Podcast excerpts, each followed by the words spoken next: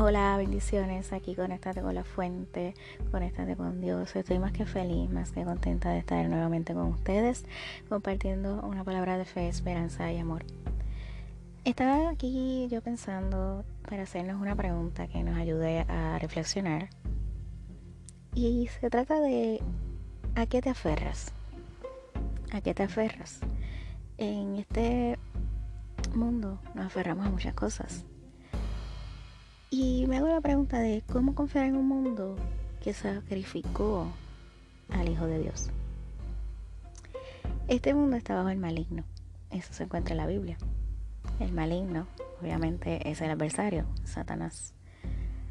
Este mundo ofrece mil placeres, pero ninguno se compara a lo que nos espera en el cielo. En la Biblia dice que hace tesoros en el cielo y no en la tierra. Todo lo de este mundo es pasajero. La vida es polvo. Pero ¿qué te espera luego de la muerte? Es algo que pensamos y es algo muy profundo, ¿verdad? Pero además de esta pregunta, la respuesta sería si confiesas y a Jesús como tu Salvador, Él te espera con sus brazos abiertos. Y te dice en este momento, yo pagué tu precio con mi sangre la cruz del Calvario. Santo. Nos aferramos a este mundo y no sabemos que la vida eterna nos espera. Si nos conectamos con nuestro Padre a través de Jesucristo, Él nos ama.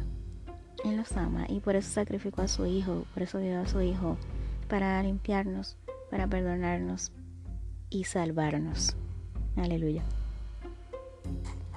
Y vuelvo y te pregunto, ¿quieres aferrarte a este mundo o prefieres aferrarte al dador de la vida eterna? Wow, qué pregunta, ¿verdad? a veces decimos y nos aferramos, ¿verdad? Primeramente a, esta vida, a este mundo. Nos aferramos a, a los hombres, nos aferramos a ¿verdad? Y confiamos en la familia, en el esposo, en los padres, en los hijos, en los políticos y ¿verdad? confiamos en que cada persona puede darnos algo, que cada persona puede resolver nuestros problemas. Y también nos aferramos a, la, a lo material, ¿verdad? A la casa, a los carros, al dinero. Y nadie ha dicho que eso no es importante, pero no es lo esencial. En la Biblia dice en primera de Juan 5:19, sabemos que somos de Dios y el mundo entero está bajo el maligno. En primera de Juan 2:15 dice, no améis al mundo ni las cosas que están en el mundo. Si alguno, ama, si alguno ama al mundo, el amor del Padre no está en él.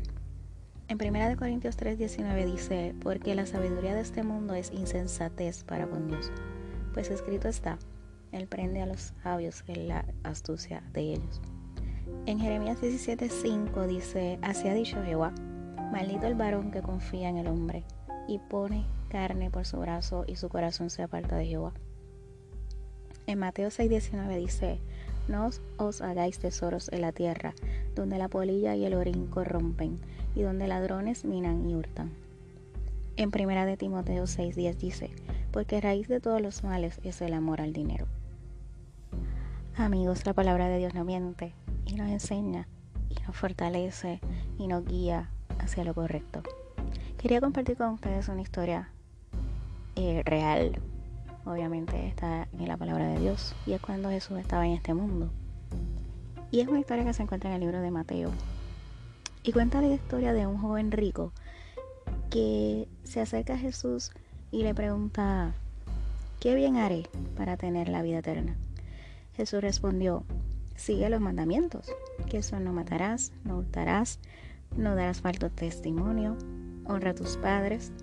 El joven le respondió, todo esto he aguardado. ¿Qué más me falta? Jesús dijo, si quieres ser perfecto, anda, vende lo que tienes y dalo a los pobres, y tendrás tesoro en el cielo, y ven y sígueme. Amigos, adivinen qué hizo el joven.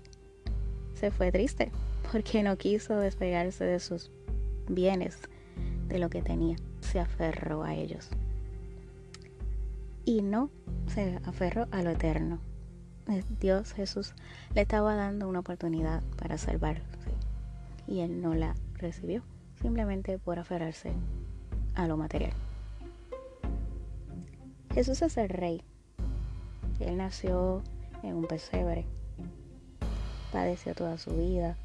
Fue humillado, maltratado. Pero a pesar de esto sabemos que Él es el rey. Y que una de las grandes cosas de un líder, de un rey, es su humildad. Y Jesús era una buena humilde. Nosotros debemos ser como Él.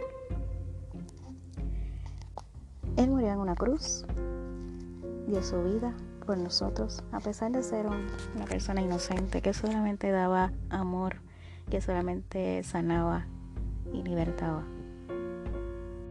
Sin embargo, este mundo le pagó mal. Lo crucificaron en una cruz.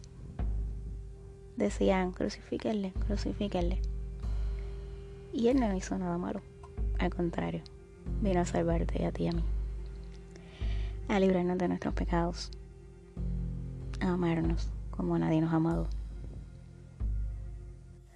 Jesús se aferró a su promesa, a la promesa que hizo con Dios, que fue de salvar la humanidad, de darnos vida, de librarnos del pecado y la muerte, de salvarte a ti y a mí, como dije anteriormente, para que pudiéramos estar ante su presencia en algún momento en su reino, en el cielo junto a Él algún día no muy lejano.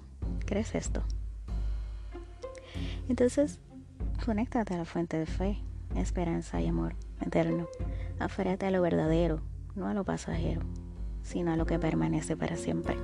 Bendiciones, hasta la próxima. Conéctate a la fuente de vida. Bye.